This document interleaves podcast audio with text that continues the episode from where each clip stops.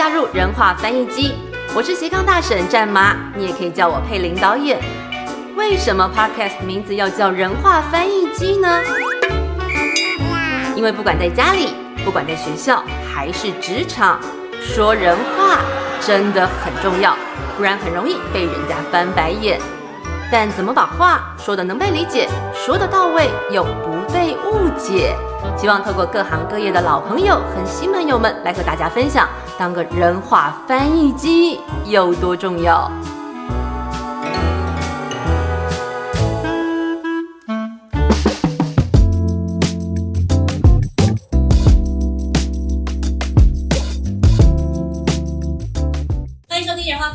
我是佩玲。呃，上一集呢，我们因为拍中山大学，所以遗失到了这个高雄西子湾。这一次呢，我们录音依旧是走出录音室，穿过了凤梨田，到了中正大学。接下来为大家介绍的是 AI 专家、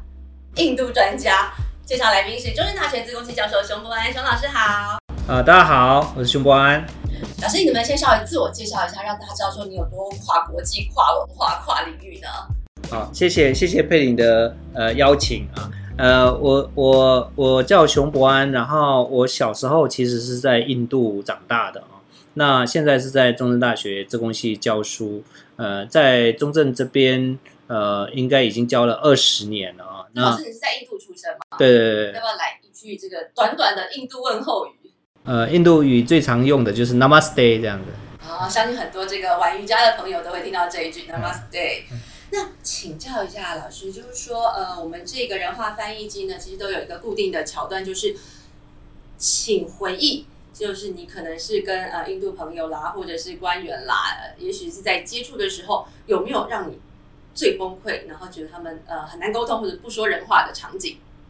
呃，跟国外的人有时候沟通的时候，尤其是像印度人，他们呃，他们的个性应该是说，从他们呃几几千年来的这样一个历史里面，他们比较呃比较认命，嗯、所以在呃安排事情上，或者说在沟通上，呃，他们就是没有那么急啦哈，所以也不会。按按这个这个我们一般定的时辰啊，表定的一些时间的观念跟我们不太一样。跟跟我们不太一样，嘿。那我记得我第一次去印度，呃，他们帮我安排一个大概十二点十二点半的一个演讲，哎，我等到三点钟还没有轮到我，哎，那那个没有轮到我没关系，可是我实在是饿到不行这样，啊血糖过低，对，然后三点钟到了时间，我还要上去演讲，呃，都没有吃饭这样，然后讲完之后四点钟才去吃饭，我我那那一场我就发现哇，这个这个他们的时间是完全那个那个时间表只是给人家参考的，那老师，你有带我们的可能我们这边的老师啊，或学生跟印度那边的朋友在接触上，有没有发生过比较有趣的事情？啊，呃，我记得有呃，大概是前年吧，在疫情还没有发生之前，我大概带了学校十个老师啊到印度去，因为我们那时候想说在印度建一个研究中心，所以那个时候就是带了十个老师去啊。那呃呃，第一次去是是为了要谈洽谈，那第二次去就是要揭牌了，因为已经谈好，然后是科技部的一个海外科研中心要揭牌了，那已经安排。是一个很隆重的仪式。哦，非非常正式的，然后甚至我们的大使也都也都到场，嗯，到场去帮我们揭牌这样子啊，还有科技部的次长也去，哎，是从台湾这边飞过去的，所以是非常慎。重的一个仪式，But 哎，对，呃我们就变，我们我们还特地呃三四天前先飞到那边啊，飞到那边，然后到那个学校去看，结果发现很多地方都还没有安排好，比如这边缺一块玻璃啦，那边电视机还没有装好啦，然后哦，我们超紧张的，然后就一直跟那边的教授啊，还有助理讲说这个不行，这样要赶快市。长都要到了，对对官员都要到了，然后我们的这个老师也都到了，全部都两双方的人马都要到到了，结果只剩下一天了，其实只剩下第二天就要揭牌了。那今天的下午四点钟，他们还在叫玻璃，啊，还在安装玻璃。在台湾应该就是 当天，呃，可能前一天就是要彩排 rehearsal，可是他们那天可能整个硬体都还没搞定，对对，硬体没有搞定，可是他们就还还也没有很紧张，都说啊，这个一定会安排好的。很一定泰然会弄自若。对对那实际上呢，隔天实际上是实际上真的到时间到了，什么都好了，嘿，什么都安排好了，哎，可是他们有时候就是会这样，就是呃，可能在品质上可能没有要求很多。我觉得最有趣的有趣的地方就是呃，因为他们对方是他们的校长，是那我们是我们的大使代表是，哎，那呃各我们给他一个国旗，哎，就是一我们中华民国的国旗跟印度的国旗，那呃我们。大使就那国旗，就是哎，先瞧一下，在墙上要要把它贴到什么地方，要对对，要很正，然后不能歪什么。可是他们不一样，他们看到啊，啪这样贴上去，他们觉得这样是最自然的。嘿，这个我觉得是他们的民主个性，他们觉得说最自然的才是最好的。嗯，最自然才是对对对对对。好，所以对时间观来讲，也许我们可能呃，我们的认知就是要很准，甚至要提前。可是他们。Daylight 还是能够达到啦，只是会让大家会稍微担心一点点嘛，对不对？那再回到学界想透过这个熊老师，因为呃，现在其实印度它有很棒的人口红利，有十三亿人口。那我们中正大学其实之前有在这个呃台印度人工智慧海外科研中心，其实我们到目前为止，呃，整个延伸下来的一些研究呢，想回到这个。学术面跟这个两国的这个对接，老师，你觉得我们目前，比如说从下到改善印度的水污染，上到组团发展这个太空科技，到底呃，你这个角色你看到哪些我们可以合作，或者是我们在印度有多大的这个空间呢？啊呃，我觉得台湾最大的优势就是我们的呃，不管是物联网啊、AI 啊、资讯科技啊，哈，在全球目前是排第四了哈。那印度那边是排十几，所以我们其实我们的科技其实都可以呃输出到国外去啊。当然不止印度了，西南向很多的国家，包括菲律宾、越南等等。那印度那边呃，他们的软体人才非常的。多，然后而且这个技术也非常的好，那他们的呃这个相关的这个建设，呃，现在也是陆陆续续在发展啊，像。各各个班加罗尔啊，各个地方的建设都在发展，所以他们现在非常缺的就是，呃，像我们台湾这样子，就是说在硬体科技还有软硬体的整合，软硬体的整合其实他们还是比较弱。那我们这边是这种软体软硬体的整合，或者说我们常常讲的 SI 就 System Integration 啊，就系统整合这一块其实是他们比较弱的。可是台湾这边的经验非常丰富，尤其是在智慧城市这一方面，其实台湾做得非常好。那比如说，不管是一些监控啊，一些这个空空气污染啊等等，这这一块我们都做得很好。所以这一块如果呃，就是我们现在目前在印度那边是是跟当地的呃这个一些卓越研究中心，他们都拿到中央的政府的补助，比如说好几亿的印度币这样，我记得是十亿啦，十亿的印度币，换算台币就是呃大概四点多亿，呃，叫将近五亿的台币。哎，那他们呃主要那个经费是那个研究中心是希望改善他们的当地。的水质的污染，还有空气的污染，这是他们现在最迫切。对，尤其是北北北印或者北印度，北印度这一块非他们有一个邦叫 Punjab，这些污染这带来的问题是呃癌症，所以其实当地的人民，甚至还有一个都市叫呃呃 Cancer Capital，所以那边的人民其实很多都有。都有癌症，空气、水这整对整个资源的这样一个污染，造成他们的其实身体健康是有很大的问题，哎，会亮起红灯。是那老师，因为最近好像我们有拿到一个这个科技部国家型的很跨领域的计划，而且就是要回应国家这个重要挑战，是我们这个人工智慧专题计划。那这个部分，呃，我们在可能能够帮他们做些什么呢？或者是对我们来讲有哪些可能可以提升或者是优化这个 AI 这个产业呢？啊，呃，我们 AI 这个计划主要是永续智慧城市。嗯，我们也知道说，呃，全球的。这个各国啊都在发展智慧城市，因为人口集中在都市里面，难免就会有交通的问题、环境的问题、种种的这些一起生活之后带来的问题。那所以当然会希望说，带用一些科技的方式，把生活变得比较便利，比如交通的时间缩短啊，环境的污染减少等等。那这个部分智慧科技是可以带来一些改善。可是当一个城市在发展的时候，它可能呃现在看起来还不错，可是实际上它可能带来一些。副作用啊，像比如说这个一些科技带来这个这个呃呃交通变得车子越来越多啊，然后变得越来越便利等等。可是呃，是不是环境上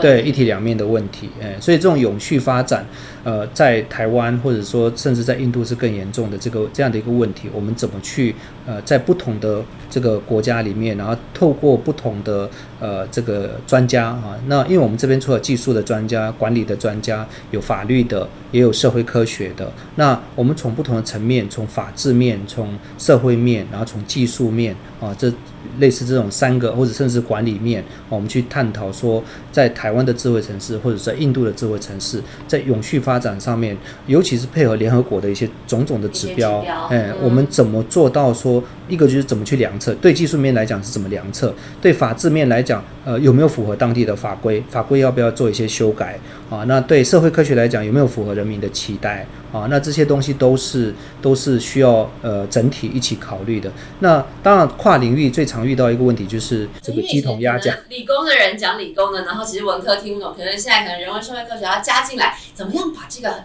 就像老师你刚刚说这个方方面面，然后让大家知道说可能 AI 会带来的问题。那除了技术面之外，我们要怎么样从人的观点来解决这些可能的衍生的问题？那永续要怎么达到？对，呃，我们呃这一次科技部，我觉得计划呃非常好的一个一个方向，就是它是一个跨领域的合作，不是只有技术面去发展我们的科技，而是要要兼顾到。呃，这种社会上的一个对科技的一个期待，所以说法律跟政治都涵盖。对，那涵盖进来的时候，当然就会有沟通的问题。那我我我目前带这个团队，我觉得最大的一个收获就是，呃，我去扮演一个桥梁，因为我们是总计划，所以我扮演一个桥梁，说，哎，就把这个技术面的这个讲的那些话，怎么把它翻译成。法律人听得懂的啊，法律的那边他们在乎的是这个人话翻译机，对对，没错没错，跨领域的这个翻译其实蛮重要的，嘿，那这里面就要有一个有一个角色在那边是做这样的一个沟通，嗯，如果一个团队里面没有这样一个角色，我觉得是不容易的。那这个翻译，呃。只要有，比如说像，因为我我的经验是，除了在学校之外，也有到政府。对，老师，你之前其实呃，让各位听众知道一下，老师其实之前有到这个嘉义的智科处当处长嘛。那你刚刚说，其实，在那个地方的历练，跟你现在有一些这个整合上的这种沟通的桥梁跟协调，那你觉得这个部分让你有什么样的加分？不管是对呃国内的一些老师，或者是对呃产官学界，甚至对这个印度那边的人来说呢？呃，我觉得到政府单位呃去服务一段时间，给我最大的一个收获就是我学到呃什么人讲什么话。他说公部门好休息，你在那休息的哪些你觉得对你来讲是有加分的，或者是哪些以后要避免的呢？对，呃，在那边当然呃第一个遇到就是说你讲话要特别小心，嘿，就是不是说你想要讲什么就讲什么，嘿。那所谓的小心，当然也不是说就不是不要去得罪别人，而是说要。讲出来人家听得懂，哎，那人家听得懂这个这个这个就不是用自己的语言，要用对对方的语言来讲，这样能够转译成他能够懂。没错没错，嘿，比如说你去跟文化局的讲，啊，你总要是总要从文化面去讲，总不能一直从科技面讲。那如果你是从这个去地震处，哎，那你就要从地震的一些相关的法规啊、专业的这种东西去讲。那我觉得去那边有个好处就是，你就学到他们这些语言。哎，所以这个对我后来这个现在这个阶段带领跨领域的团队有很大的帮助，因为我就知道说，哎，这个东西是应该要怎么怎么沟通，是一加一大于二的一个效果，这样是不是？这个沟通跟人话跟翻译非常的重要，嗯，非常重要。那老师再请教一下，就是说，呃，因为这两年因为疫情的关系，其实你们在学术上，或者是说在可能跟印度这边的一些对接，有没有一些什么问题产生呢？那怎么样去解决？呃，我觉得对最大的问题就是没办法面对面啊。那人缺了面面对面，当然会感觉缺了很多的情感上的交流，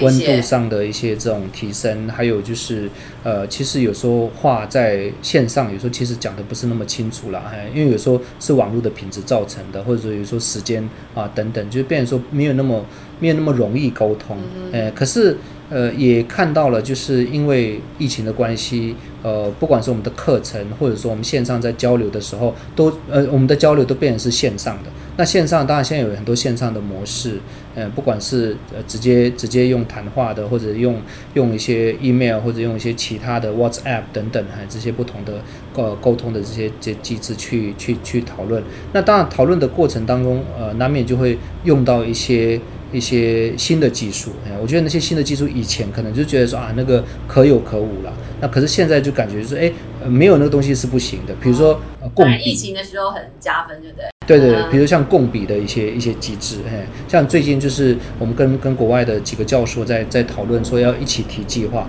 哎，他们就就就赶快就弄了一个大家可以一起写的一个一个写计划的一个一个平台啊，那直接线从那上整合，对，就线上整合，就变成我写我的，他写他的，那大家也互相知道说哪一块是谁写的啊，那整以个前来来回都回反而会花很多时间，对对不对？嗯，这样一个机制就是因为线上，所以就是很方便这样。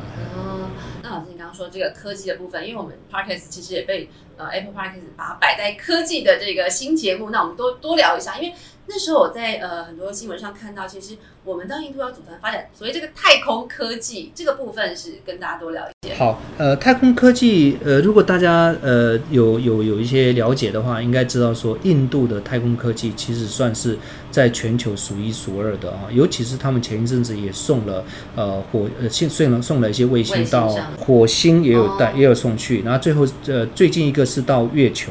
哎，到月球，虽然那个月球那那一次是有点失败了，还呃，甚至那个总理，印度的总理有把那个呃整个专案的 leader 那个太空船到月球快要、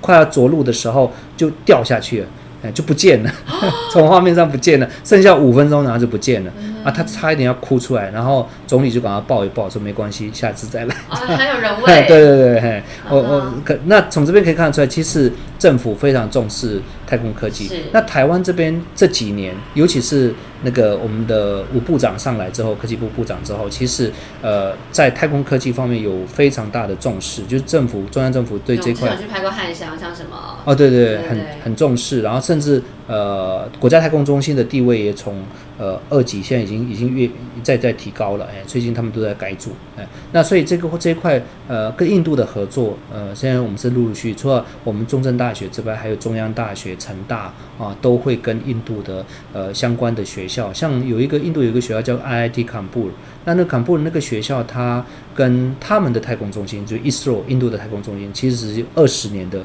历史，就是合作的八十五、八十六个案子。那他们也主动提出来说要跟我们合作，就跟我们的太空中心合作。所以我觉得这是一个很好、未来很好发展的国际的交流国际的交流，而且我们太空，我们国家太空中心也非常希望说，呃。印度那边有一些相关的不错的太空科技的技术可以引进到台湾来。那当然这个部分还是要看说双方的合作啦。那目前是才刚开始谈讨论这样子。嗯，老师，你刚刚讲到是这个太空科技的部分。那如果回过头来讲说，我们现在其实呃科技部要组这个所谓的 AI 的国家队呢，我们现在目前准备怎么样？跟我们的气势如何？呃，我觉得呃，智慧城市呃，在台湾这边，因为本来就是我们的优势啊，呃，然后印度也是它它的政策啊，它它本来就希望有一百座的智慧城市啊，虽然现在是有大概已经七十几座，已经陆陆续续在在建制了，那可是这个也是他们未来十年的一个大的一个规划啊，一个政策。那以我们台湾呃希望输出的这个相关的技术里面来讲，呃，智慧城市还是一个很重要的方向。所以呃，我我们这边这个团队呃，包含中正、云科还有台东大学大学呃几个学校的八八九位，应该是有九位老师啊、一起的这个团队，应该现在是在科技部底下算是呃呃 AI 在智慧城市方面的国家队啊。所谓的国家队就是科技部是希望说呃 AI 计划的这几个回应国家的这这这几个计划的团队啊，是代表台湾啊，是呃所以跟美国的 NSF 或者跟英国的。这个一些 Royal Society 等等哈，各个不同的机构在合作的时候，跟国家级的来对接是代表台湾出去嗯跟大家合作的。哎是那我目前做的大概就是呃环境的保护啦，环境的一些分析，然后永续的这个智慧智慧城市市的一些相关的应用等等。哎是，那老师，因为其实我们节目都会呃提供给很多不管是家长还是学生。那你觉得，如果说就 AI 来讲，因为现在可能呃以后的世界，其实现在小朋友可能两三岁就开始滑 iPad，然后不管是 AI 或者是物联网，或者是呃这些呃智慧科技的部分，你觉得以后什么样特质的学生，他可以从 AI 各种不同的面向来涉猎呢？呃，AI 的应用很广呃，很广。那呃，当然要看说呃每一个人的特质如何。呃，像如果是比如说逻辑好一点的，呃，然后坐得住的，哎，就是因为我们写程式是那种你如果坐不住，对 坐不住的是没办法写的，坐得住的有耐心的，然后逻辑好的，那可能可以写程式。那如果你坐不住，你喜欢跟人互动的，那就就可以做，比如。比如说 AI 的管理啊，因为 AI 法律或政治面从人的角度来切入。对，因为其实 AI 现在有很多面向，不是只有技术，是呃需要有管理的管理的面向，也有这个法律的面向、社会议题的面向，这很多很多面向。所以其实是看每个人的这个特质。那喜欢跟人互动的，那可能是可以去呃做一些社会科学啊。啊，那喜欢法律的一些法规方面的，那可能就可以去，呃，做一些 AI 的法律，因为像现在有科技法，因为他懂得科技，然后从科技来了解这个法律会更贴切。对，现在其实资资讯工程已经变成一个有点像水跟电这样，一个最基本的。基本的能力了，嘿，所以呃，如果大学的时候先把自贡先念打起来，先念好是其实外面的发展其实还不错的。是那老师，如果说我们最后再多聊一些跟印度有关，让大家更理解可能印度人的想法啦，不管是时间观啦，这个思考脉络呢，让他呃稍微把一些你觉得一些迷思或者一些小小的污名化之类的，让大家解释，其实。哎，印度朋友是很可爱的，他跟你的这个沟通上，也许不是你想象中的那个意思。好，呃，印度人，呃，你你要了解他的个性，呃，你就知道怎么跟他互动。呃，我觉得最大的一个特点就是，呃呃，比如说一开始你会认为说，你怎么跟他签的合约啊？他他觉得他可以随便违约啊？这个是原因是这样子，因为他们会觉得说，那个只是纸本上的，他们反而讲的是人跟人之间的一种互动。那人人跟人之间的一种承诺，那个、那个、那个，他他才是觉得是应该要遵守。所以类似像我们的口头契约，反而是比较重要的嘛。反而是重要的，他觉得这个你你我已经答应你了，就我一定做到。哎，那我如果纸本纸本的，可能只是一个呃形式而已。对对对对，哎，所以真实碰到这种状况的话怎么办？我们有一些可能。这所以所以这个就是这样，就是你一定要跟他面对面啊，面对面跟他达成一种人跟人之间的一种信任，哎，就是那个信任 trust，哎，你也要相信他，他要相信你，有一个互信之后，我觉得问题就少了。那这个视讯也算是面对面了吗？呃，视讯也可以啊，也可以啊，只是说就是看呃这个，因为互信不是一个瞬间就可以。就可以创造累积的信任感。嗯，互信是一个需要时间的，嘿，那那个时间就是你要跟他先交朋友啊，你要让他知道说我是认真的，哎，那他也会就变就变，他也是认真的。那当双方都有一个认真的这种态度之后呢，呃，有有一种互相的这种认识之后，其实就比较容易不会出出问题了，嘿，我觉得这个是最基本的。老师，那好像我们中正也有蛮多这个印度的学生，你觉得台湾的学生跟印度的学生，呃，中间有哪些可以互相学习或交流的呢？我觉得很多呃，印度学生可以跟台湾学生学的，就是就是那种呃呃，一个就是呃跟人的互动的时候更呃委婉一点，更更呃直白，对，不要那么直白。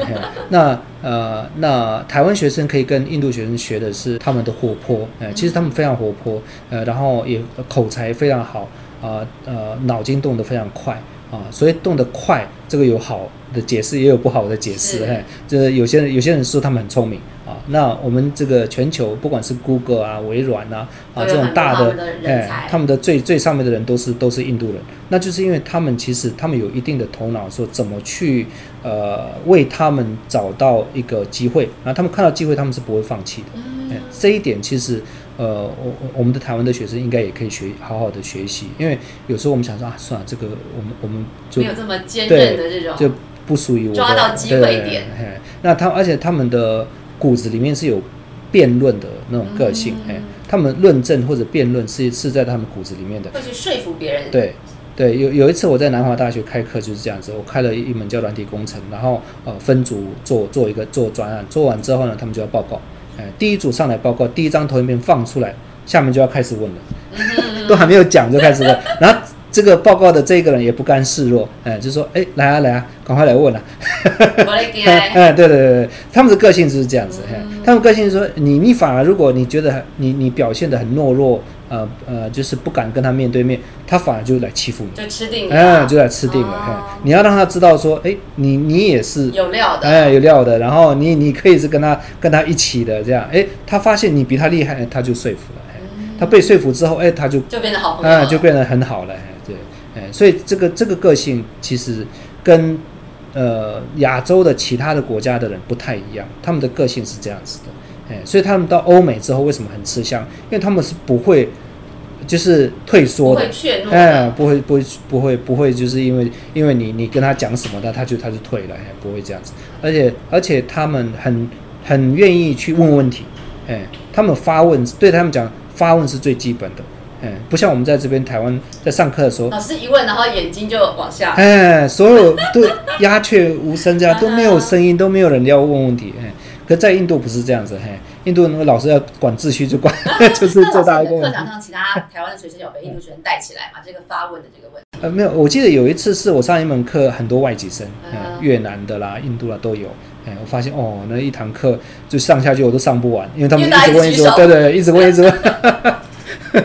对，所以嗯可是我觉得这个也蛮有趣的，因为其实，在上台上，不管是报告的人、讲课的人或者演讲的人，如果下面都没有反应，其实就没有成就感了。嗯我记得我第一次到新加坡就是这样子，我讲完之后，哇，我讲了一个小时，后来后来下面的师生哈、老师跟学生都问了一个小时。哎就一直问问问问到问到你你已经对，哎，我觉得那个互动还不错啦。哎，我觉得这一点是是我们可以去学习的啊，因为他们是觉得说透过发问才能够更了解，呃，更知道说这个到底在讲什么，哎，所以他们其实发问不是只是为为了问问题而已啦。嗯，那老师如果说在最后啊，给这个流化翻译机的听众，呃，一个总结，你觉得从你的角度，让大家怎么样能够更会表述自己，然后更能够听懂别人的话呢？我觉得第一个就是呃，在讲的时候，你必须要了解对方他他是讲什么语言的。所以语言不是不不是哪一种自然语言，而是说他是什么样的一个个性。哎，那这个呃就是有点像了解对方之后，你讲出来的话，对方才能够听得懂。所以就像然后也，能够接受只要知道他的性格，就像你刚刚讲，可能也许他的专长是什么，从他这个专长来哎，对对对切入。哦。呃，专长啦，或者是说他生，当然如果完全陌生，那的确是一开始会有点这个讲话会不投机。可是，呃，慢慢的你你熟了之后，你知道说，哎，你讲的话他的反应是什么？嗯哎、从慢这样一个慢修正。慢慢修正，哎，很快，呃，对方就会，呃，就会被你的话，可以打感动对对对啊哎，然后也知道你是有料的人。对对对对。好的，今天非常感谢这个熊关老师，让大家认识这位印度专家跟 AI 专家，谢谢大家，荣华翻译机，我们下次见，谢谢老师。好谢谢谢谢。